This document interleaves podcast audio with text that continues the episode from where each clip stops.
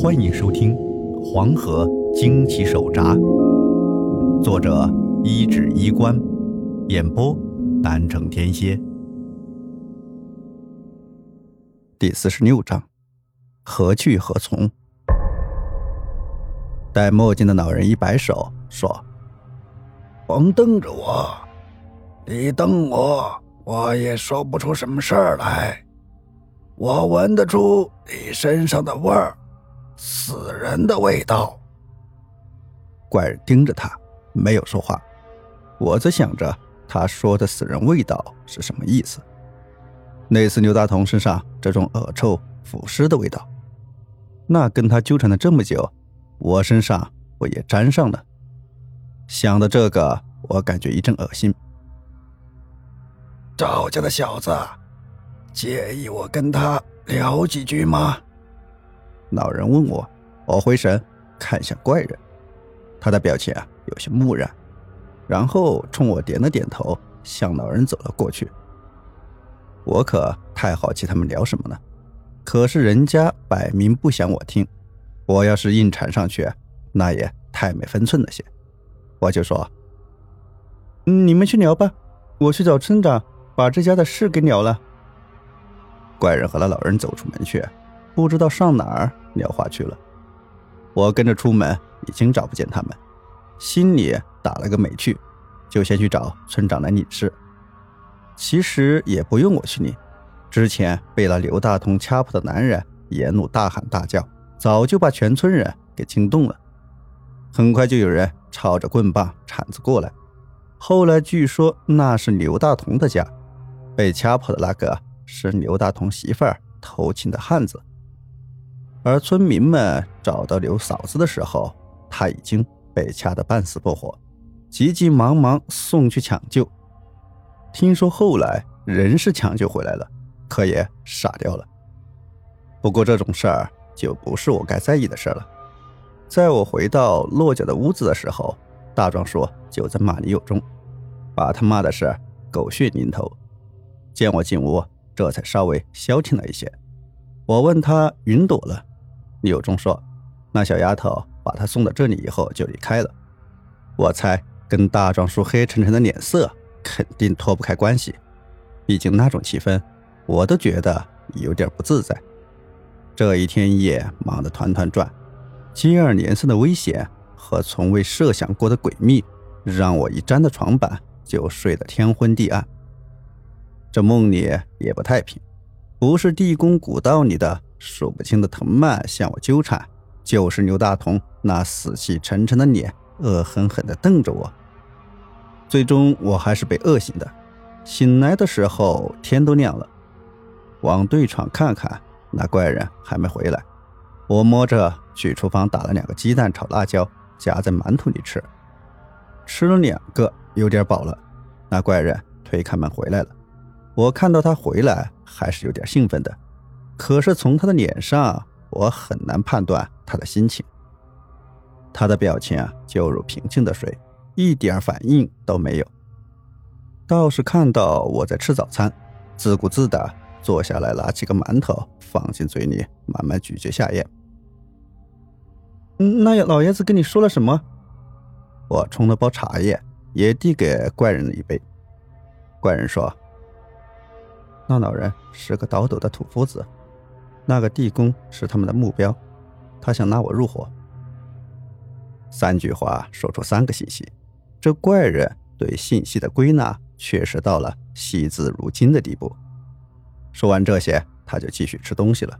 我一听有点兴奋，倒不是我对古董那种兴奋，那是犯法的事儿，抓住要是坐牢的，弄不好还得枪毙的。我可不敢，也不想干这事儿。可是关于倒斗那传言故事可是太多了。俗话说，十个盗墓的，九个撞鬼的，发生在古墓地宫的灵异事件比比皆是。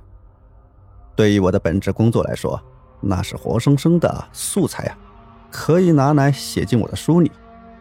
我就是有本手札，也就是笔记本，随手记录些没有来得及写进书里的素材。不过一码归一码说，对“盗墓”这两个字，我是没有半点好感的。我当时就说：“嗯，我还以为建国后没有那么多盗墓贼呢。那你答应了没？”怪人没有表态，他反而问我为什么。我理所当然的回答说：“嗯，因为国家严打呀。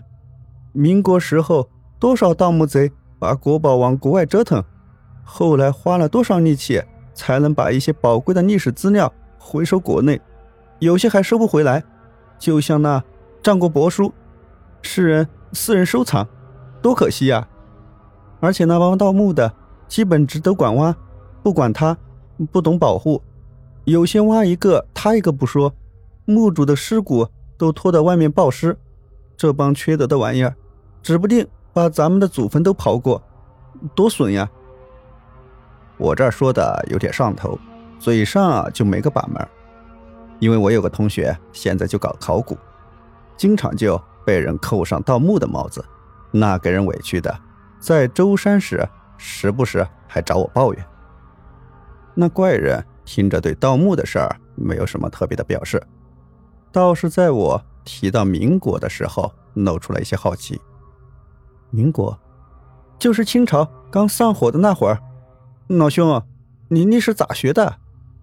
我不以为意的摆了摆手。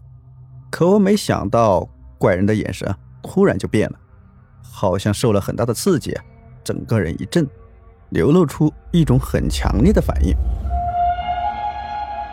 清朝，怎么亡的？他缓缓的问出了一个我听起来十分荒唐的问题，我被茶水呛了好几下，目瞪口呆的看着他，一脸认真的问出这个问题。他的表情告诉我，他不是在开玩笑，而是个很认真的在询问这个问题。亲娘嘞，你这大哥不会是哪个桃花源里头出来的吧？这，一时半会儿说不清楚。你要是想知道，等有空，我给你好好上一上历史课。我轻轻揉了揉自己的太阳穴，然后试探的问了一句：“嗯，吴大哥，你今年多大？”怪人看了我一眼，表情上似乎因为我不能直接解答他的疑惑而有些不满，回答说：“不知道。”“那你从哪里来？”“不知道。”“你要到哪里去？”“不知道。”得，这就一问三不知呗。我有些搞不清，他是真的不知道，还是故意给我置气不说，亦或是觉得我还不足以信任，才瞒着不说。要是前两个还好，但是要最后一个考量，我就有点难受了。